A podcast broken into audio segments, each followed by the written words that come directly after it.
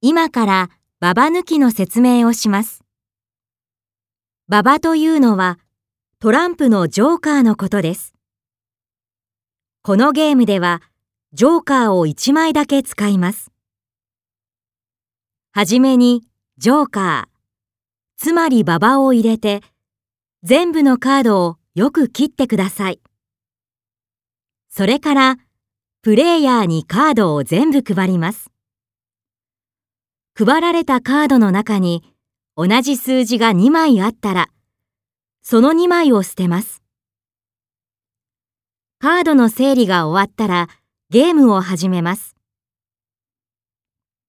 まず最初の人が隣の人からカードを1枚取ります。同じ数字が2枚揃ったらその2枚を捨てて、揃わなかったらそのまま持っています。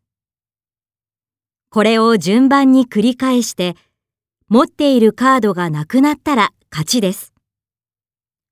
全員のカードがなくなるまでゲームを続けて、最後に馬場を持っていた人が負けです。